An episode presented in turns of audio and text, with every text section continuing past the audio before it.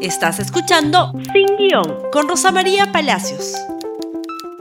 Muy buenos días amigos y bienvenidos nuevamente a Sin Guión. Cambio importante el día de hoy en los Estados Unidos de América.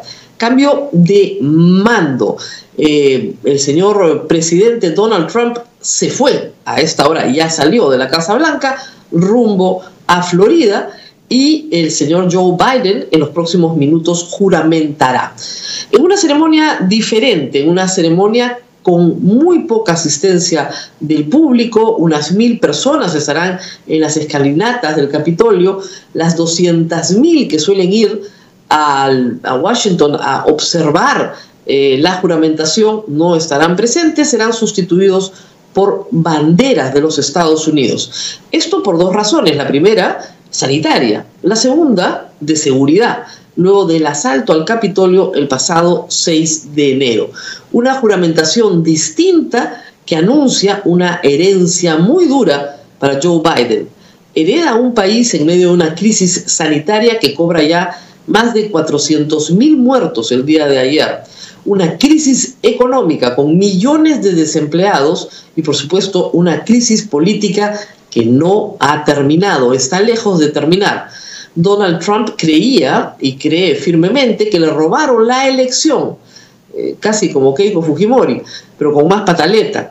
Desplegó una serie de recursos legales, pidió reconteos, llamó, presionó, es un pésimo perdedor, pero en todas las formas posibles le hicieron ver que había perdido la elección. Lamentablemente soliviantó, instigó, motivó a un grupo de sus más radicales seguidores para que cometieran un acto de sedición, porque lo que pasó el 6 de enero fue un acto de sedición. A diferencia del Perú, los actos de sedición en los Estados Unidos sí son perseguidos. El FBI ha identificado a más de 120 asaltantes y los está protestando con la, procesando perdón, con la diligencia debida. Y en cuanto a Donald Trump, se ha abierto un proceso de impeachment en un Congreso que hoy tiene mayoría demócrata en el Senado y en la Cámara de Representantes. La discusión hoy es si Donald Trump podrá intentar ser nuevamente ser el candidato republicano y intentar ganar la presidencia dentro de cuatro años. Por el momento, parece que hay un cambio importante y que importa a América Latina respecto a la política exterior de los Estados Unidos. Como política de Estado, Estados Unidos siempre había cultivado el multilateralismo, perteneciendo a pactos de varios países. Pues Donald Trump cambió ese estilo, cambió ese eje de la política exterior, privilegió el bilateralismo pero ahora con Biden regresamos a los foros multiestado, que eran los foros en los que Estados Unidos siempre tenía liderazgo, por lo menos en algunas materias. Regresamos probablemente a un mayor impulso a los tratados de libre comercio, cosa que interesa al resto del mundo y especialmente a América Latina y al Perú. Y veremos cambios prontos en la política migratoria de los Estados Unidos no porque Biden promueva una migración masiva, desordenada e ilegal, por el contrario, sino porque quieren darle un enfoque mucho más acorde con los derechos humanos y los derechos fundamentales que pregona una sociedad democrática como los Estados Unidos para el mundo. Así que veremos cambios ahí, no se insistirá en construir un muro, pero sí probablemente en establecer un sistema que sea legal, ordenado, pero que respete los derechos de las personas, aun cuando no sean eh, ciudadanos norteamericanos. Políticas más redistributivas es lo que espera la población de un gobierno demócrata normalmente.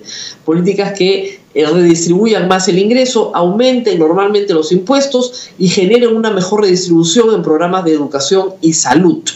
Eso es lo que se espera normalmente de un gobierno demócrata y también un mayor gasto en infraestructura, habida cuenta que Estados Unidos tiene que salir de una crisis económica en la cual estamos todos en el mundo, pero sobre la cual tiene que construir. Por el momento, tal vez en el campo sanitario, mayores restricciones de movimiento. Estados Unidos hasta ayer había logrado vacunar a 10 millones de norteamericanos, pero la cifra es muy pequeña, si fuera el Perú sería una gran cifra, pero es una cifra muy pequeña para el tamaño de los Estados Unidos. Tal vez para junio, julio hayan terminado con una vacunación que tiene que ser siempre más activa.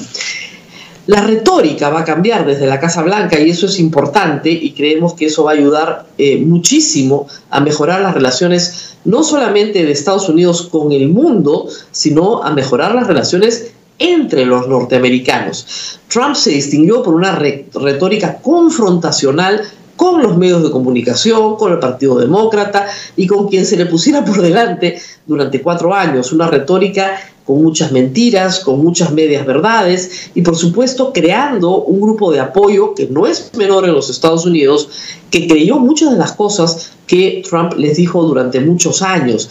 Eh, cosas como por ejemplo que eh, tomar dióxido de cloro podía servir, por ejemplo, o cosas como eh, que, en fin, había una conspiración contra él y que le habían robado la elección. La gente que protestaba el 6 de enero pasado creía firmemente en el Capitolio que habían sido víctimas de un robo y que estaban defendiendo la democracia en el nombre de un líder al cual le creen o le creían por lo menos hasta ese día.